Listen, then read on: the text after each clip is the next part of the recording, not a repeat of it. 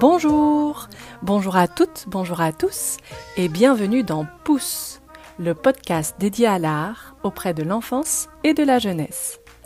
Je suis Émilie Lebel, médiatrice culturelle indépendante, spécialisée dans le jeune public et passionnée par toutes les formes d'éveil à l'art qui participent au développement de l'enfant. Médiateur, animateur, enseignant, éducateur, parent ou toute personne cultivant son âme d'enfant, je vous propose des coups de projecteur sur des initiatives d'éveil artistique qui gagnent à être connues. Ateliers, spectacles, expositions, médiations innovantes, découvrez le foisonnement d'expériences culturelles qui viennent nourrir l'enfant dans son développement et dans son lien avec le monde qui l'entoure. Accompagné de médiateurs, d'artistes, de professionnels de la culture ou de l'enfance et de lecture, je vous donne rendez-vous pour des entretiens des chroniques ou des rendez-vous surprises tous les troisièmes jeudis du mois. Bonne écoute Pour ce premier épisode, je souhaite partager avec vous les enjeux de ce podcast. Pourquoi parler d'art et de jeune public C'est un sujet tellement vaste. Comme je le disais en introduction, je suis médiatrice culturelle indépendante, spécialisée dans le jeune public et autant passionnée par les arts que par le développement de l'enfant et de l'adolescent. Et c'est ce lien-là, l'éveil artistique et le développement, que j'ai envie d'interroger. Comment l'art participe au développement de l'enfant? Comment les expériences culturelles nourrissent sa construction et son rapport au monde? Quel intérêt de lire des livres pour des bébés? De voir un spectacle à neuf mois? De faire de l'éveil musical? Ou de faire de la philosophie autour des œuvres? L'idée n'est pas de dire qu'il faut faire tout ça pour qu'un enfant soit en bonne santé, mais de vous faire découvrir le foisonnement d'expériences culturelles qui existent et de prendre conscience de l'importance de ces expériences, même toutes banales, pour nourrir le lien avec un enfant, car c'est la base de sa construction. Faire du sport est aujourd'hui une évidence, mais les activités artistiques et culturelles, pas toujours. Alors tout d'abord, quelques mots sur mon métier, médiatrice culturelle. J'exerce depuis 14 ans dans le secteur du spectacle vivant et je me suis lancée en tant qu'indépendante il y a trois ans. L'occasion de développer une approche pluridisciplinaire de la médiation et de faire dialoguer les pratiques artistiques. C'est-à-dire comment un tableau peut rebondir sur un livre, un livre sur une exploration d'art plastique, une trace plastique sur un spectacle, et le tout enrichi par une approche philosophique. Mon métier consiste à créer des espaces de rencontre et de dialogue entre une œuvre et un individu, entre une œuvre et des personnes. C'est relier ce qui semble éloigné, accompagner chaque ressenti, chaque réflexion. C'est valoriser les histoires culturelles et personnelles, tout aussi différentes et riches à la fois c'est permettre de faire dialoguer tous les points de vue autour d'une expérience artistique, culturelle, critique et sensible. Mon métier, c'est de poser des questions. Qu'est-ce qu'on regarde? Comment on regarde? Prendre conscience que la manière dont on voit les choses les transforme. Aller au-delà de l'image pour toucher les sensations. Mon métier, c'est valoriser l'expérience sensible d'un individu. Dans mon travail, j'ai toujours fonctionné dans un aller-retour entre théorie et pratique. Expérimenter, éprouver, faire, et puis faire un pas de côté, échanger, analyser, décortiquer, lire, mettre des mots sur des observations et des intuitions. En tant que médiatrice culturelle, deux choses me questionnent en permanence. C'est l'expérience de l'individu et le lien. Et comment l'art vient nourrir cela. Quand j'ai commencé à entreprendre des recherches autour de l'éveil artistique, j'ai trouvé des travaux, mais pas tant que ça finalement. Ils portaient principalement sur l'analyse théâtrale, l'analyse de dispositifs d'éducation artistique, des études en neurosciences. Et en parallèle, j'ai suivi l'éclosion et le développement de magnifiques initiatives qui se sont étoffées ces dernières années. Pour en citer quelques exemples, certaines récentes, comme Mille formes, un centre d'initiation à l'art pour les 0-6 ans, basé à Clermont-Ferrand, et d'autres plus anciennes, qui sont de véritables laboratoires, comme le Musée en herbe à Paris, l'espace enfant du Centre Pompidou, à Paris toujours, le festival 193 Soleil, un pôle de ressources spectacle vivant très jeune public en Seine-Saint-Denis, les premières rencontres tournées vers l'art, la petite enfance et le spectacle vivant dans le Val d'Oise. Ce sont de véritables espaces ressources pluridisciplinaires dans lesquels interviennent des chercheurs, des professionnels de la culture et de l'enfance et des artistes. Je pourrais citer plein de théâtres aussi qui ont à, cœur un projet d'éducation artistique et culturelle, comme le Tréteau Théâtre à Quimper ou la Minoterie. Ces dernières années sont également apparus des comités de programmation jeunesse. Et l'association Le Labo des Cultures, basée à côté de Bordeaux, est à l'origine d'un réseau national de comités jeunesse. Et puis même s'ils existent depuis les années 90, les ateliers de pratique philosophique à destination des enfants ont le vent en poupe depuis ces dernières années. Bref, ça bouge.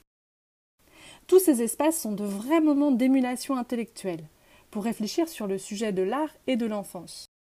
Ces initiatives et les rencontres qui en découlent nourrissent cette réflexion sur la notion de lien dont je parlais précédemment. Et cette notion de lien a trouvé un puissant écho en 2019 dans le discours de Sophie Marinopoulos, car elle parle de l'importance des liens culturels pour le bon développement de l'enfant.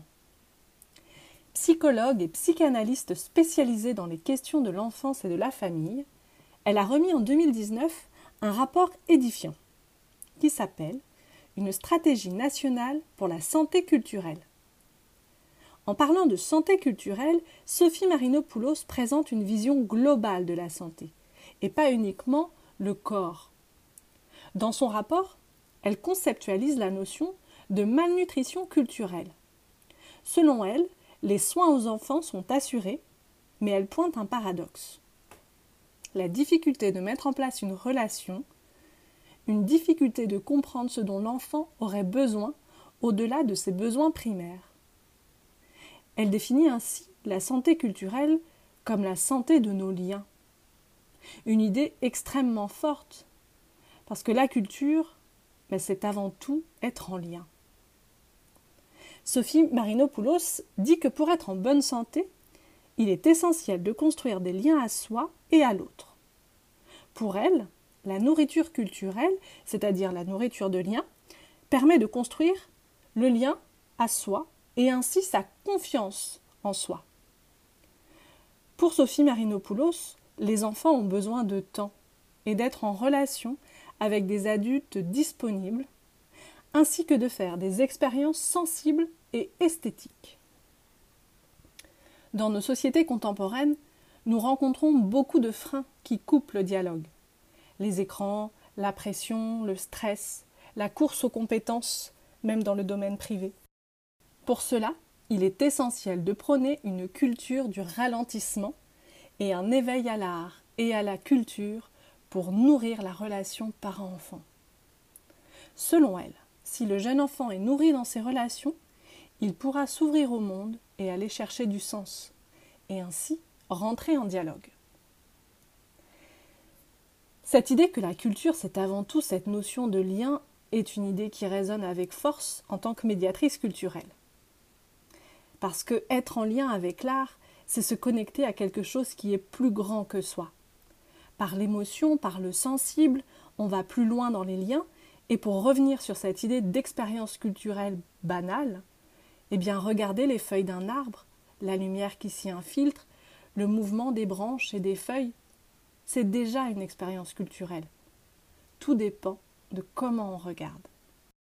Chercher du sens, M'interroger sur cette notion de lien et sur l'importance de l'art et de la culture dans la construction de l'individu m'a amené à retraverser mon histoire. Je me suis longtemps dit que j'ai commencé à m'ouvrir à la culture à 17 ans, quand j'ai commencé à faire du théâtre et à découvrir le monde de la scène. À 21 ans, pour mes premiers stages dans le monde du spectacle, j'avais une soif de culture. Je voulais rattraper mon retard, voir plein de spectacles. Mais en fait, j'ai réalisé, bien des années après, que j'avais toujours été en lien avec l'art et le monde de l'enfance. Et petit à petit, des souvenirs désordonnés ont ressurgi. D'abord l'école. Je n'ai pas beaucoup de souvenirs d'école, surtout des sensations, et ce qui reste, ce sont des activités artistiques. La danse en maternelle, avec une sortie spectacle, les arts plastiques en primaire, avec l'étude du tableau des joueurs de cartes de Cézanne. Et puis aussi la chorale et la création spontanée d'un spectacle avec une copine de CM2. Sur le temps du repas, on s'était lancé dans une adaptation burlesque de Roméo et Juliette. On avait créé les décors, les dialogues et on s'était amusé à faire une petite représentation. Au collège, on est parti faire des lectures auprès d'élèves de maternelle quand j'étais en sixième. Et en cinquième, j'ai bénéficié d'ateliers d'écriture avec un écrivain et ma nouvelle a été sélectionnée pour être publiée dans le recueil des nouvelles. En troisième, un concert hip-hop a été organisé au sein du collège et je tiens à remercier ma super prof de musique qui ne nous a pas fait toucher une flûte de l'année, mais à la place nous a donné des cours d'histoire de la musique. Le blues, le jazz, le rap et tout un travail d'écoute sonore. C'était, c'était super. Enfin, au lycée, ma toute première sortie à la comédie française quand j'étais en terminale. En retraversant mes souvenirs d'école, qui est une culture légitime car scolaire, j'en suis à retraverser mon histoire culturelle familiale. J'ai longtemps cru que je faisais partie de ceux que l'on qualifie aujourd'hui d'éloignés de la culture. Car je viens d'une famille populaire et nous n'avions pas l'habitude d'aller au musée tous les dimanches. J'ai peu de souvenirs de, mes parents lisant des livres, par exemple. Nos dimanches étaient surtout rythmés, selon les week-ends, par des sorties en forêt, du vélo, de la piscine, et des dimanches devant la télé aussi. Et pourtant, ma maison n'était pas vide de culture. Il y avait toujours de la musique, du blues, du jazz, du rock, de l'opéra, et aussi du Johnny, du Cabrel. Je pouvais parfois passer des heures sous un casque à écouter de la musique en me balançant dans l'iconique fauteuil Ikea blanc des années 90. Je me plongeais aussi dans les livres d'art de mes parents. Les peintures de Monet restent gravées dans ma mémoire. Il y avait aussi les sorties au cinéma, occasionnelles mais de vrais moments de joie. Le rituel de Noël, c'était d'aller au Grand Rex sur les grands boulevards à Paris pour voir le dernier Disney, avec la féerie des eaux en introduction. Ensuite, on en profitait pour aller manger une pizza et aller observer les vitrines des grands magasins. Côté lecture, je garde en tête les heures et les nuits blanches à lire Harry Potter. J'ai en tête aussi les sorties au musée avec mes grands-parents, et notamment les moments privilégiés avec ma grand-mère. Nous prenions le bus 75 de la Villette jusqu'à la Samaritaine. Il traversait plein de quartiers de Paris. On visitait le musée, et puis après on montait à la Samaritaine ou aux Galeries Lafayette boire un chocolat chaud. Et puis en vrac, il y a aussi les souvenirs du rayon jeunesse de la bibliothèque de Palaiseau, la ville où j'ai grandi. Le plaisir de fouiller dans les bacs pour dénicher des albums jeunesse ou dévorer le dernier Okapi. Passer des heures, ado, à écrire des poèmes. Chanter à tue-tête sur Nostalgie avec ma mère et ma sœur. Danser toutes les trois sur du Sylvie Vartan sous le regard amusé de mon père. Créer des spectacles de danse et des défilés de mode avec ma petite sœur en utilisant les chutes de tissu de ma grand-mère couturière. Alors oui, ce n'était pas toujours de la culture avec un grand C, mais du lien et de la joie, alors ça, il y en a eu. Et si, comme le dit Sophie Marinopoulos, ce qui compte, ce sont les moments de joie, créatrices de liens, alors tous ces souvenirs ont été fondateurs dans la construction de la personne que je suis. Sans parler d'une culture tout autre, celle de la terre, de la nature, transmise par ma mère. Le respect des fleurs, du silence, de la beauté, de la puissance des arbres, de la mer, face à notre petite existence. Mais il m'a fallu me réapproprier cela. On se raconte qu'on n'a pas de culture, car cette culture populaire, elle n'a pas de valeur. Mais en revisitant son histoire, en se réappropriant son expérience, on s'aperçoit qu'on est riche d'expériences artistiques et culturelles auxquelles on n'avait pas accordé d'importance. Mon métier m'a poussé à remobiliser ces souvenirs. Mais est-ce que je leur aurais accordé de l'importance et de la valeur si j'avais pas fait ce métier. Comment peut-on valoriser ces expériences? Comment même est-ce possible de les avoir oubliées, de ne pas en avoir eu conscience? Ou alors en avoir tellement conscience et le taire parce que c'était pas les bons codes culturels. Je me suis longtemps sentie tiraillée entre la culture de mon enfance et la culture euh, étudiante et jeune adulte qui travaille euh, dans le monde des arts et du spectacle. Et je cherchais à relier ces expériences. Quand j'ai commencé à travailler dans un théâtre et que j'ai découvert les spectacles pour la petite enfance et les actions destinées aux bébés, je me suis dit mais quel intérêt? Ils ne peuvent pas comprendre, ils n'ont pas de langage, ils n'ont pas conscience de ce qui se joue. J'avais tout le temps travaillé avec les enfants, mais j'étais passée à côté de cela. À l'époque, chercheuse de sens que je suis, j'avais lu un article qui m'avait marqué. Je me suis replongée dedans. Il s'appelle Aller au théâtre à un an, une hérésie.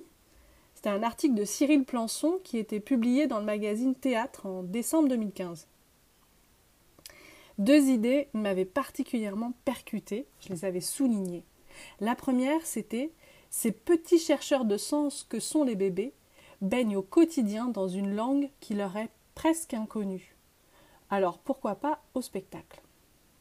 Et la deuxième idée, c'était emmener un enfant au spectacle, c'est comme lui ouvrir une malle au trésor, remplie de signifiants, d'images, de mouvements, de lumière et de sons, qui vont résonner pour chacun de manière singulière. Et ce fut une évidence. Mêler les expériences ordinaires, créatrices de liens, et des moments extraordinaires, comme aller au théâtre. Relier les cultures et les arts. Relier la culture populaire et la culture plus élitiste, si j'ose dire. S'amuser. Rêver. Alors voilà, aujourd'hui, je souhaite participer à la valorisation de tout ce qui peut nourrir le développement de l'enfant, de l'adolescent, et de son lien aux autres et au monde. L'art, ce n'est pas que la création pointue, c'est aussi, et peut-être même avant tout, le regard que l'on porte sur le monde, sensible, décalé, rêveur ou passionné, mais ce n'est pas quelque chose de mécanique. Dans ce podcast, je souhaite donner la parole aux personnes qui questionnent ce lien, le nourrissent et lui donnent une forme, qu'il s'agisse des médiateurs culturels, des artistes, des chercheurs ou des professionnels de la culture ou de l'enfance. Après de nombreuses lectures et échanges, je souhaite partager tout cela pour diffuser ces connaissances et permettre à chacun de prendre conscience dans ce qui se joue dans l'éveil artistique. Un premier cycle de podcast sera dédié à l'éveil artistique et à la petite enfance, le point de départ de tous les possibles. Alors je vous dis à très bientôt et merci pour votre écoute.